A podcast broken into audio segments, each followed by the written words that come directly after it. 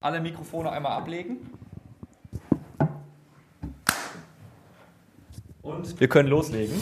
Hier ist Radio Duisburg. Streifendienst 1902, der MSV-Podcast mit Nils Halberscheid und Tim Gieske. So, und bevor ihr euch jetzt hier fragt, was klatschen die jetzt auf einmal? Finden die sich selbst so geil? Oder, oder, oder was ist hier los bei, bei Streifendienst 1902? Nein, ich muss aufs Schärfste protestieren. Äh, wir wurden aus dem Studio vertrieben. Denn ihr werdet es mitbekommen haben heute, wir zeichnen ja immer donnerstags auf. In der Regel äh, wird eine dicke Bombe entschärft in Oberhausen. Das betrifft auch die Duisburger. Und so wurden wir tatsächlich aus unserem heiligen Studio vertrieben und müssen mit unseren Reporter-Mikrofonen aufnehmen. Das sind so, wie ihr euch das aus dem Fernsehen, wie ihr das vorstellt, das sind so, so Stabmikrofone Mikrofone, ja. Ähm, also so wirken wie so Staffelstäbe, Stabmikrofone sind wieder was anderes. Und äh, jetzt sitzen wir hier abgekapselt in einem Büro mit den einzelnen Mikros in der Hand und dieses Klatschen, was ihr gerade am Anfang der Folge gehört habt, das äh, machen wir, um die einzelnen Tonspuren, die wir gleich haben, zu synchronisieren. Im Studio kommt da immer eine Masse am Ende raus. Das verpacken wir dann nur mit dem Intro, das ihr inzwischen ja auch kennt, und dann ist fertig. Ähm, so sitzen wir jetzt hier Tim Giske ist natürlich da. Hallo Tim. Hallo Nils. Und wir haben, wenn wir schon vertrieben werden, uns gesagt, dann holen wir uns immer einen hochklassigen Gast in die Sendung. Dirk Retzlaff, NRZ-Sportchef Dirk Retzlaff ist hier. Hallo Dirk. Ja, moin. Grüßt äh, euch. Wir wollten dich ja eigentlich, so war es besprochen, ins Studio einladen. Ja, und dann kommt der Zweite Weltkrieg uns in die Quere. Jetzt ist es so, jetzt ist es so, dass, ähm, dass wir uns mit einem Käffchen hier zurückgezogen haben. Ähm, also falls ihr euch wundert, dass der Ton vielleicht ein bisschen anders ist als sonst, wir nehmen mit anderen Mikrofonen auf. Inhaltlich bleibt es aber das Gleiche. Wir ähm, haben uns in der letzten Folge so gefreut, Dirk, äh, dass wir gegen den Hallischen FC gewonnen haben. Wir hatten nämlich so einen kleinen Fluch ausgemacht bei Streifendienst 1902. Wir sind an den Start gegangen mit diesem Podcast-Format und ähm, ja, haben dann nur verloren. Haben immer, haben immer hoffnungsvoll getippt und gesagt, ach, der MSV, der findet doch in dieser Saison wieder in die Spur. Ähm, du wirst das Spiel gegen Elversberg dir genau angeguckt haben. Waren wir es wieder schuld oder war es dann doch das, was auf dem Platz passiert ist? Nein, ja, an, an Flüche glaube ich jetzt nicht. Ne? Also es ist dann, sonst müsstet ihr irgendwann mal hier das Format einstellen. Ne? So sieht's also, aus, das wäre die letzte Konsequenz. Ja, genau. Nein, nein, es lag, äh, natürlich lag es äh, an einer starken Elversberger Mannschaft und es lag halt an einer äh, schwachen Duisburger Mannschaft, die halt äh, immer noch nicht auf Kurs gekommen ist. Ich glaube, du hattest getitelt unter anderem Aziz Bouadouz nur anwesend. Ne? Ja. Ähm, für einen Stürmer nie ein gutes Zeichen. Und wir hatten noch das Gefühl im Spiel gegen Halle, dieses Duo König Bouadouz, das belebt sich gegenseitig hat man in Elversberg nichts von gesehen, nein, oder? Nein, also beide Stürmer, also Philipp König auch, wo ich dann immer noch sage, Philipp König hatte halt äh, durch seine Corona-Geschichte Anfang der Saison also einen unheimlich schweren Start, um, um reinzukommen. Ähm, da würde ich noch so ein bisschen, würde ich ihn noch ein bisschen äh, in Schutz nehmen. Nein, aber in, äh, in Elversberg äh, fand im Angriffsspiel überhaupt nichts statt und das Angriffsspiel, das Spiel nach vorne ist ja äh, jetzt seit Wochen äh, ein großes Problem. Gegen Halle war es jetzt besser. Du hast äh, das Spiel gewonnen, du hast das Tor gemacht.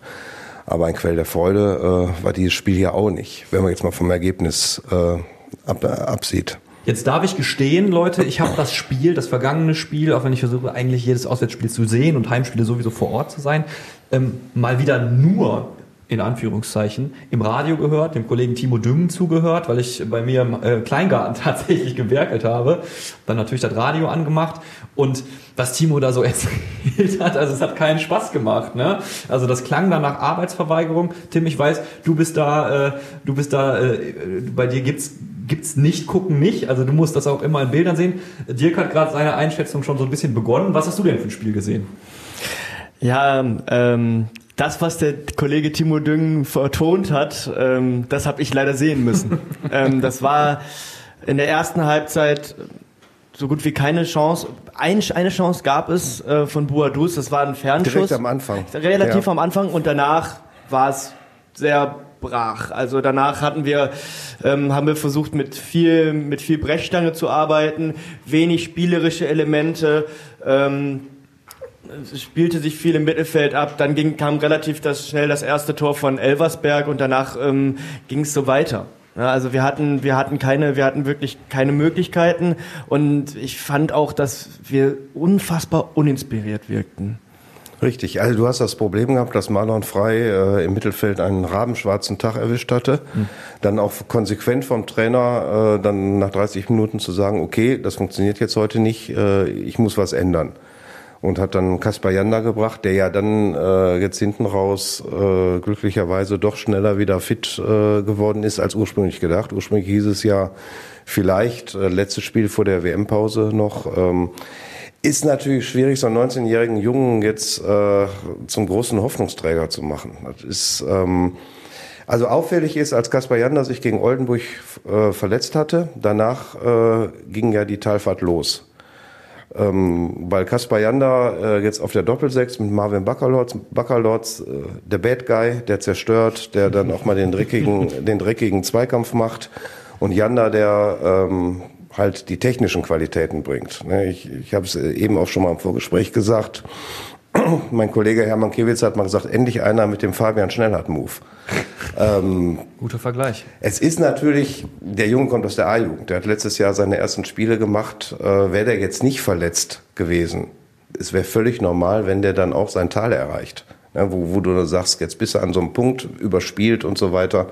Und das trifft ja auch auf den einen oder anderen in der aktuellen Mannschaft auch zu. Ne? Also Niklas Kölle kommt aus der Regionalliga. Er hat äh, einen starken Saisonstart gehabt, funktioniert natürlich, so ein Spieler funktioniert natürlich auch, wenn es gut läuft. Dann wirst du getragen von dieser Erfolgswelle und dann sind ja viele Dinge einfacher. Aber wenn es dann in die andere Richtung geht, du stehst unter Druck, du hast jetzt zweimal verloren und musst jetzt äh, gucken, dass es nicht die dritte Niederlage in Folge gibt, dann ist so ein Spieler natürlich auch viel stärker unter Druck haben die letzten Spielzeiten ja auch gezeigt, wie schnell dann so eine ganze Mannschaft in diesen Abwärtsstrudel gerät und dann auch einfach nicht mehr so richtig rauskommt. Ähm, wir haben ja die Tage schon telefoniert, Dirk, und auch schon ein bisschen über Kaspar Janda geredet. Was sagt das denn über die aktuelle Mannschaft aus, wenn die Wahrnehmung ist, dieser junge Kerl, der durchaus sehr talentiert ist, ist der Hoffnungsträger. Ja, das ist gefährlich. Die, die Geschichte ist gefährlich. Ne? Also du musst so einem jungen Spieler natürlich die Entwicklungszeit geben. Und ähm, ich bin froh, dass er an dem Punkt ist, wo er jetzt in dieser Saison gekommen ist vor seiner Verletzung, ähm, weil es auch ein Beleg ist für die gute Jugendarbeit, dass du dann tatsächlich auch ohne das ewige Thema, ohne eine U23, ja. dann doch Spieler aus der A-Jugend äh, im Profibereich etablieren kannst. Ähm, aber Julian Hetwa war mit 16 zum ersten Mal im Trainingslager in Portugal gewesen. Ja. So, er ist dann irgendwann mal stagniert. Ich weiß nicht, wann er wieder kommt, ob er noch den nächsten Schritt macht. Schön wär's. Vincent Cambalis ist auch am Punkt angekommen, schon letzte oder vorletzte Saison, wo du sagst, hm, kommt nichts mehr. Gleichzeitig hast du jetzt wieder Mogultai, ne, der aber gegen Elversberg ja auch dann ausgewechselt worden ist. Ähm, wir haben gestern, äh, nicht, nicht gestern, letzte Woche schon so ein bisschen drüber geredet. Das spricht ja erstmal für die Arbeit im NLZ. Gleichzeitig, Dirk, deine Prognose. Ne? Wir haben viel über Kaspar Janda schon geredet. Wir trauen uns das ja hier regelmäßig mal zu träumen, wenn wir ein bisschen diese Fanperspektive auf, aufnehmen. Ne? Und wenn wir ehrlich zu uns selbst sind, auch wir haben dieses äh, Hoffnungsträger Kaspar Janda, diesen Hoffnungsträger Kaspar Janda Gedanken schon häufig gehabt.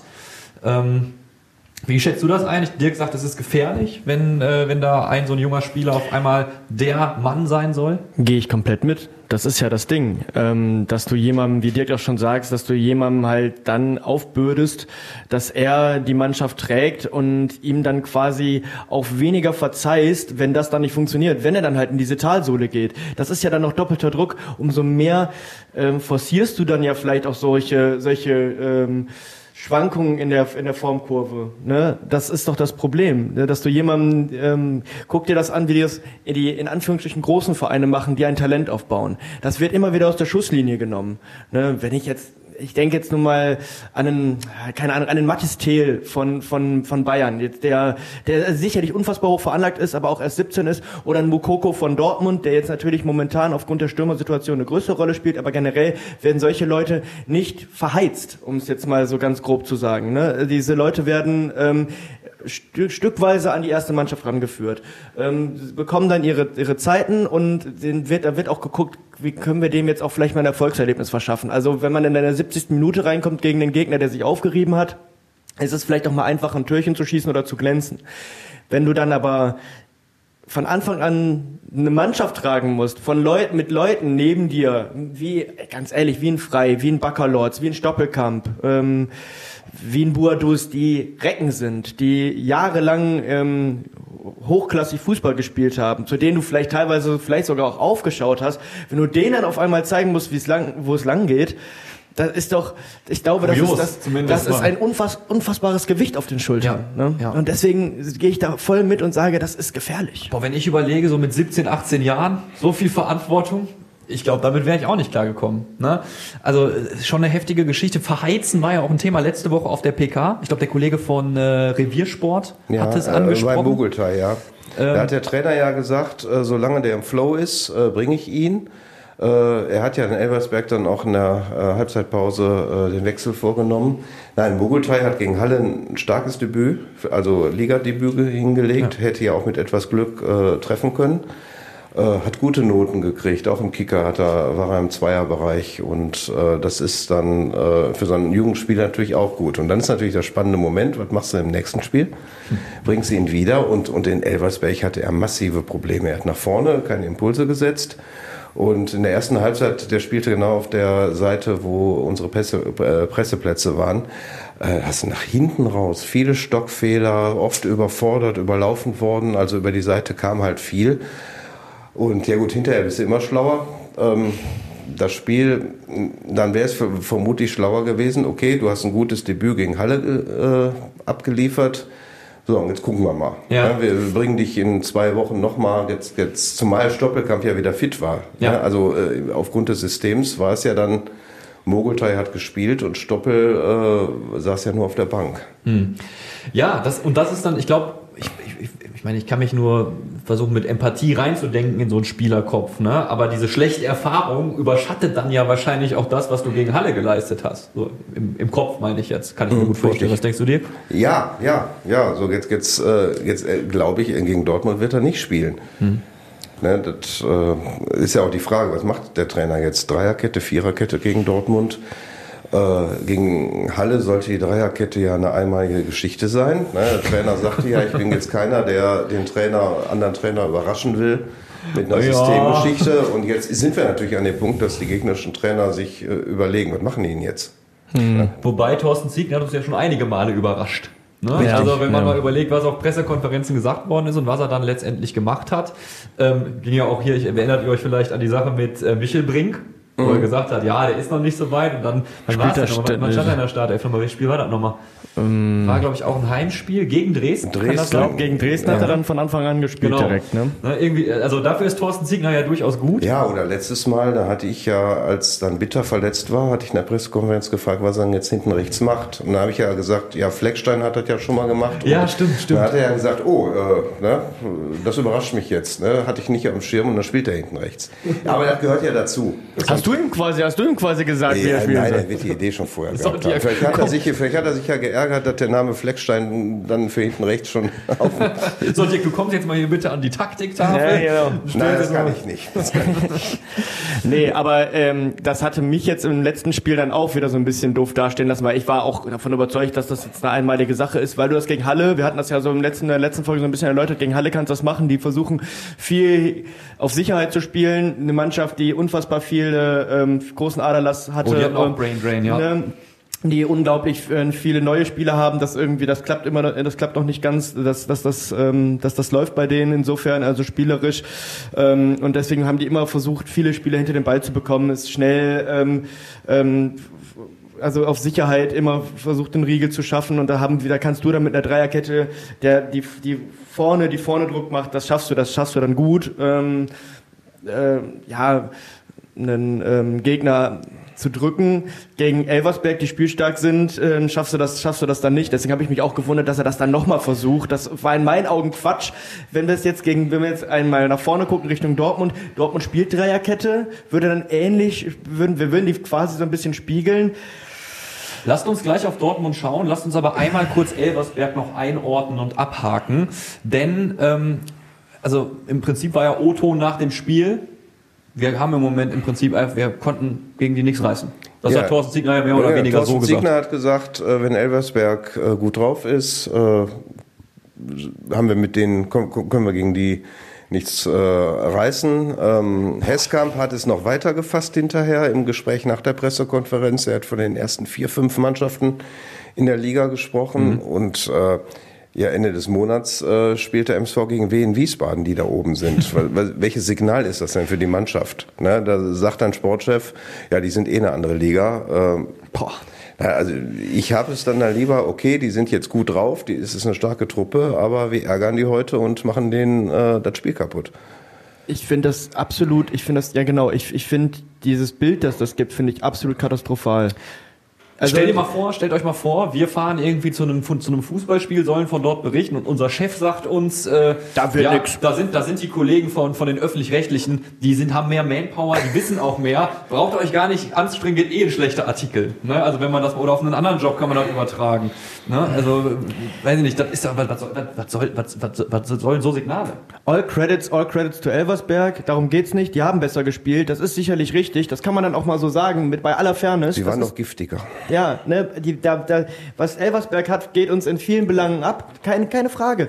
Aber ich bin halt voll bei dir, dass man dann, man kann sich doch nicht hinstellen und sagen, ähm, ja, äh, gegen Elversberg kriegt man keine Schnitte, so oder, oder hat man keine Schnitte und, und gegen und gegen die gesamte Top 5 nicht. Und die Top 5 da oben ist jetzt nicht, die ist jetzt nicht in Stein gemeißelt. Das heißt, wenn wir in zwei in zwei Spieltagen eine andere Top 5 haben, dann, dann heißt es dann heißt es ja, das hat Hilskamp ja schon gesagt. So ist doch Tut mir leid, es ist doch Bullshit. Ja, und, und Elversberg, die sind gut drauf, die sind Spitzenreiter, aber wir reden über einen Verein, der letztes Jahr in der Regionalliga gespielt hat. Ja. Ja. Das darf man ja auch nicht vergessen. Die viele Dinge gerade richtig machen, die eine Woche vor dem Spiel gegen Duisburg natürlich auch ihren äh. Knick mit äh, der- der Geschichte mit Ferl hatten. Ne? Das heißt, äh, wo vielleicht auch in den Köpfen äh, bei den Spielern von Elversberg äh, sicherlich ein bisschen Bewegung drin war. Wie geht's, ne, können wir jetzt wieder zurückkommen oder äh, ist, war das jetzt so ein Knick in der Saison?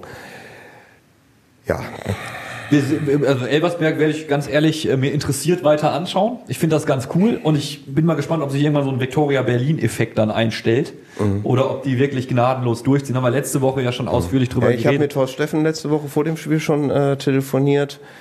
Er glaubt das jetzt nicht.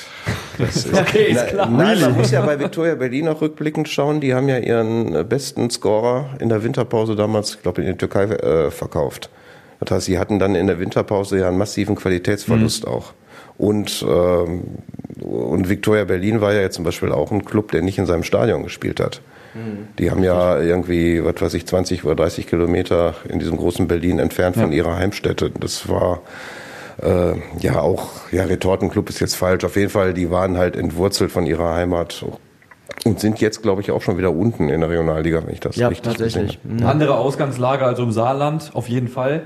Ähm, Betrachten wir natürlich weiter. Mit denen werden wir ja noch einmal mindestens zu tun haben hier bei Streifendienst 1902. Ähm, wir schauen auf den nächsten Gegner, Dortmund 2. Bisschen kurios das Spielen Ganze. nicht unter den ersten fünf, stehen unten. Von daher sollte alles gut, alles gut. ähm, aber wir spielen auswärts und Dortmund irgendwie auch. Dortmund auch, ja. In Wuppertal findet das Match statt. Ja, das, das sind ja, ich meine Gott, das haben wir ja auch schon öfter jetzt auch durch Corona erlebt, dass wir sehr absurde äh, Situa- Spielsituationen hatten. Oder äh, Uerdingen in Lotte, Gutes Beispiel. ähm, so jetzt Oldenburg diese Saison, die spielen ja immer in ihrem eigenen Stadion. Das stand ja auch zur Diskussion, äh, dass sie in Hannover spielen. Oder dieses furchtbare Spiel gegen Havelse, da in diesem großen äh, Stadion in Hannover. Stimmt. Äh, äh, Geisterhaft war das. Nein, das sind, das, sind, das sind so Sachen, die dem Fußball nicht gut tun und dafür lieben wir, das, lieben wir das Spiel nicht für solche Konstellationen. Ist natürlich jetzt eine interessante Geschichte. Ähm, wenn einer äh, der beiden Truppen einen Vorteil hat durch Fans, natürlich der MSV, denke ich. Ja. Da werden äh, trotz jetzt der Enttäuschung in Elversberg ja trotzdem sicherlich äh, zahlreiche hinfahren. Dann hast du zumindest diesen leichten, leichten äh, Heimvorteil in Anführungsstrichen.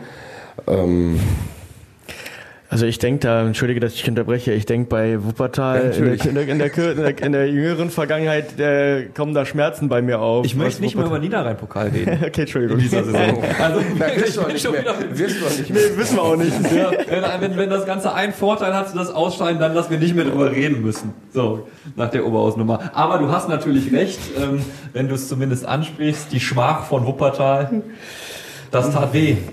Ja, aber ich glaube, das sollte jetzt äh, in der manchen Mannschaft äh, keine Rolle mehr spielen. Klar, ein Stoppel ist immer noch da, ein Buradus ist immer noch da.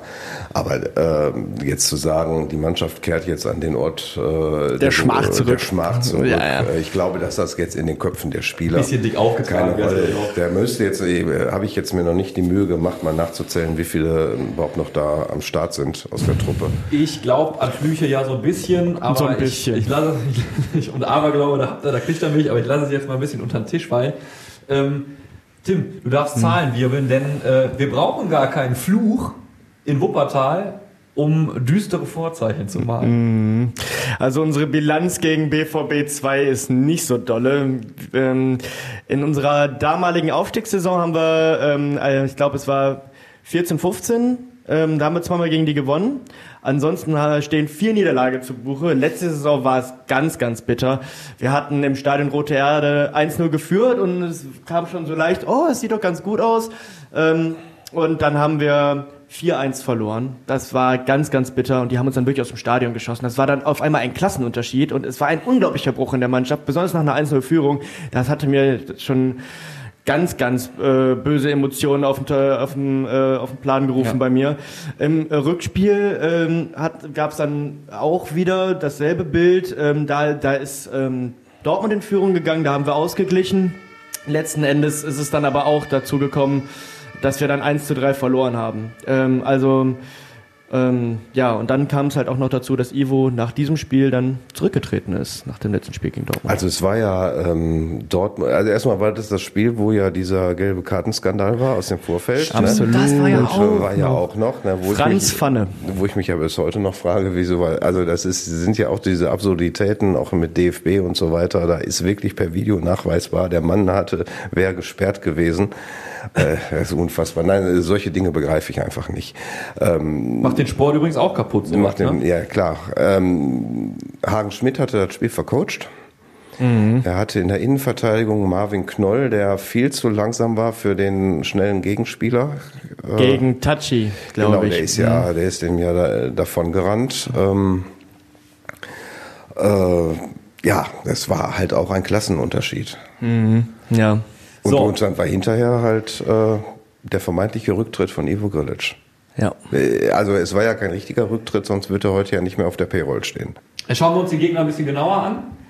Wer ist da gefährlich? Also tabellarisch denke ich natürlich mal wieder in meiner naiven, blauäugigen Art, mein Gott, das muss doch äh, ein Aufbaugegner für uns sein. Ich verfolge den MSV Duisburg inzwischen einige Jahre und es läuft auch gerne mal andersrum. Ja, also ähm, man muss auf jeden Fall sagen, ähm, dass Dortmund viel an Gefahr eingebüßt hat, was sie letztes Jahr noch hatten. Da sind auf jeden Fall so Leute weg wie Berkantas. Der hat uns im Hinspiel äh, Knoten in die Beine gespielt.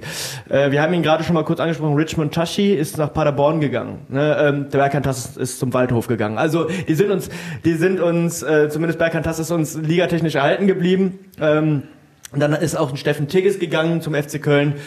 Ähm, und Papadopoulos, der auch gegen uns äh, zumindest äh, im Hinspiel getroffen hatte, der spielt inzwischen erste Mannschaft. Also das ist ein großer Aderlass. Das, ähm, ja, das, das spiegelt sich auch wieder in dem, ähm, was, wo sie im Moment sind.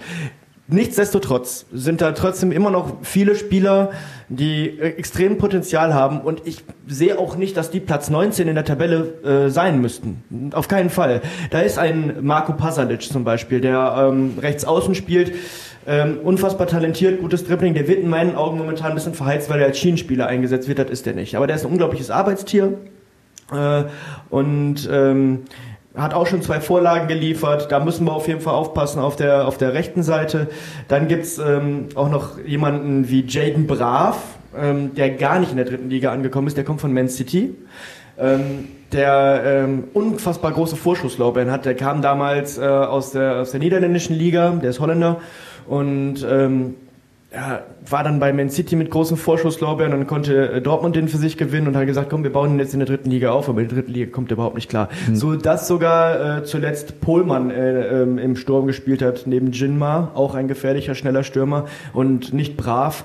Ähm, könnte jetzt sein, dass wenn wir jetzt halt wieder mit einer Abwehrkette mit Fleckstein und ähm, und Mai spielen, dass man halt wieder guckt, dass man mit schnelleren Spielern spielt. Dann könnte es sein, dass wir einen Brav wieder von Anfang an sehen, könnte aber auch sein, dass man dass äh, der wieder auf die Bank gesetzt wird. Aber das sind das sind trotzdem immer noch viele Spieler dabei, die sehr viel Potenzial haben und da muss man auf jeden Fall aufpassen. Also Qualität, Talent ist da. Und so wie ich das jetzt einfach mal deute, ist das so ein typischer U23-Effekt. Viele Richtig. junge Spieler, wenn es läuft, breite Brust, dann kann man auch mal oben angreifen. Ja, und wenn es gerade mal nicht läuft, dann ist dieser Effekt, den du auch beim MSV natürlich siehst, wenn du in dieses Tal gerätst, umso größer. Also ich glaube auch, dass die Mannschaft da unten äh, langfristig äh, nicht bleiben wird. Ja, also ich sehe da jetzt mal Truppen wie Bayreuth, äh, Ferl, wo ich dann glaube, die werden bis zum Ende äh, der Spielzeit äh, da richtig äh, drinstecken. Ähm, ich glaube, das ist ja auch der Vorteil von diesen äh, Profi-Teams, äh, U23-Mannschaften, dass sie dann halt immer personell nochmal, äh, wenn es eng wird, nochmal äh, was reinwerfen können. Äh, der Trainer ist, der Preußer ist ja äh, auch äh, ein U23-Mannschaften-Experte. Der war ja bei Freiburg, äh, hat die nach oben geführt. Er war damals, ich bin mir nicht sicher wann, ich glaube als Dodge-Chef geholt wurde, war er wohl auch einer der Wunschkandidaten von Ivo äh, für den MSV. Gut, er hat dann den Schritt bei Fortuna Düsseldorf, den hat er nicht, äh, Richtig. Den hat, da hat er nicht gegriffen. Da würde ich dich mal fragen, hättest du, dem, hättest du ihm den Schritt ins MSV zugetraut und Fortuna wäre der Schritt zu groß gewesen oder hätte sich das, wäre das, wäre das, wäre das egal gewesen, ob es jetzt Fortuna oder MSV Preußer hätte das nicht gepackt? Vom Typ her, von der äh, ist er so ein bisschen wie Hagen Schmidt gewesen. Ne? So der ähm, ist wäre das gleiche. Also Hagen Schmidt war ja ein, teilweise auch ein Experiment. Ne? Was glaube ich funktioniert hätte, wenn du im ruhigen Gefilden gewesen Ja. wärst. Das ist ja so der Traum. Du holst einen jungen Trainer, der mit jungen Leuten arbeitet. Es war halt der Fehler, ihn in einer absoluten Notsituation zu holen. Ähm, ja, ich glaube, in Duisburg wäre es äh, für ihn natürlich deutlich einfacher gewesen äh, als äh, in Düsseldorf.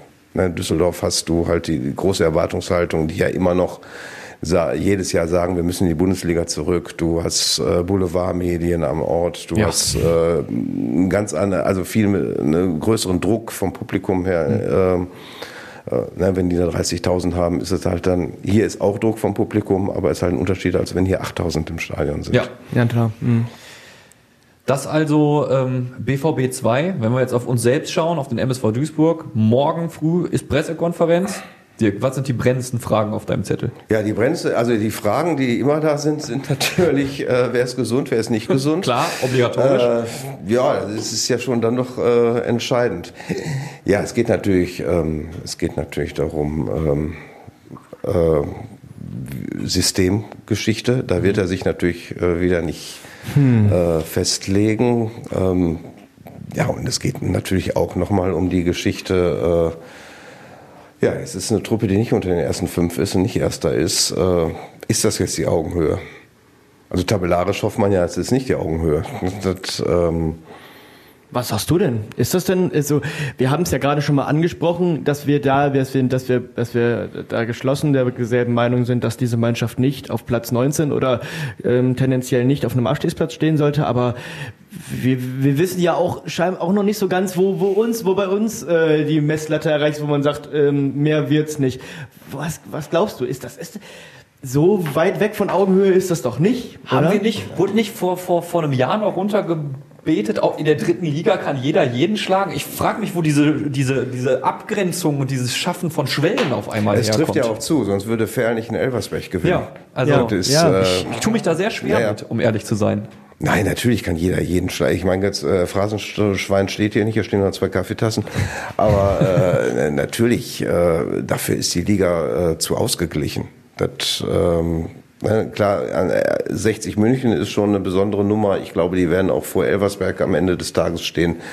Aber, aber trotzdem kannst du ja irgendwas reißen. Ne? Äh, 60 München lässt auch Punkte liegen. Okay, Entschuldigung, Tim, ich habe deine Frage jetzt ein bisschen gecrashed. Ja. Dirk, Dortmund auf Augenhöhe? Ja, ja, ja, klar. Ja. Ne, wie, wie ich sagte, die werden nicht äh, absteigen am Ende der Saison, glaube ich nicht. MSV glaube ich übrigens auch nicht, die werden auch nicht absteigen. Ähm, ja, das ist eine offene Nummer. Dirk Retzlaff hat es gesagt, der MSV Duisburg hält die Klasse. Ja, also es wird, also Das äh, hätten wir doch aber auch gesagt, Nils. Ja, ich come sag on. das immer. Ich würde niemals sagen, äh, also ich habe auch, als es ganz finster aussah in der letzten Spielzeit und der Chef ankam und gesagt hat, na, nächstes Jahr Regionalliga West, habe ich gesagt, niemals. Ja, aber letzte Saison war ich mir nicht sicher. Ich auch nicht. Ja, ich bin aber auch ein raus. Träumer im Gegensatz zu euch. Hinten raus. Äh, vermutlich war die sehr ungewöhnliche Entscheidung, zwei Spieltage äh, vor Schluss den Trainer zu wechseln, äh, die richtige. Hm, sehe ich genauso. Wo, wobei natürlich mit jedem Trainerwechsel äh, das Image und der Ruf des MSV Duisburg ja äh, wirklich leidet. Also jetzt äh, äh, von daher wäre es ja wünschenswert, dass äh, Thorsten Ziegner äh, bis 24 hat er Vertrag, ne, dass er den dann auch erfüllt und dass man Ja. dann irgendwann mal 23 fragt, wie sieht's denn aus äh, mit einer Verlängerung. Also dass da jetzt wirklich, das ist ja die Sehnsucht hier in Duisburg, dass du endlich mal wieder einen Trainer hast, der kontinuierlich äh, was aufbauen kann. Ja. Das wäre wirklich, also gerade in den letzten Jahren das Trainerkarussell, ich, also mir war das schon ein bisschen zu wild. Du kriegst ja schon Probleme teilweise, wenn du die Reihenfolge aufzählen willst. Da musst du ja wirklich in dich gehen. Ne? Also ich Ach, da würde ich, würde ich nicht, würde ich nicht bekommen, glaube ich. Also die ganzen Trainer, die wir in den letzten Jahren hatten. Ja. Jetzt aber erstmal BVB 2 am Sonntag. Ähm, ich weiß, ihr seid beide so sachliche Typen. Seid ihr, ne? aber ich frage euch jetzt trotzdem abschließend einmal nach eurem Gefühl. Also ich erwarte eine Reaktion von der Mannschaft, nicht erwarte, dass sie gewinnt. Nein, dass sie jetzt, jetzt, dass sie jetzt was auf die Platte bringt, äh, dass sie dann auch Dominanz ausstrahlt. Ähm, ich habe gute Hoffnung hinten mit Sebastian May. Das ist halt ein Leadertyp in der Abwehr. Er hat ja die Abwehr auch stabilisiert. Die. Abwehr ist ja viel, viel besser als äh, in den letzten zwei Jahren. Also ich, äh, ich erwarte, dass die Mannschaft da gewinnt.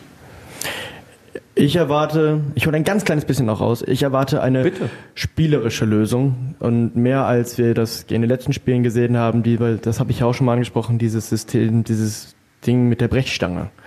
Dass wir nicht nur nach vorne pölen, vorne hilft ein Dribbler, respektive der liebe Gott und es wird auf der, es wird auf, es wird auf zweite, es wird auf zweite Bälle äh, gesetzt, so dass wir die kriegen und dann ähm, versuchen daraus sowas zu kreieren, sondern dass wir wie im Spiel wie damals gegen Freiburg 2 ähm, endlich wieder spielerische Lösungen äh, anbieten.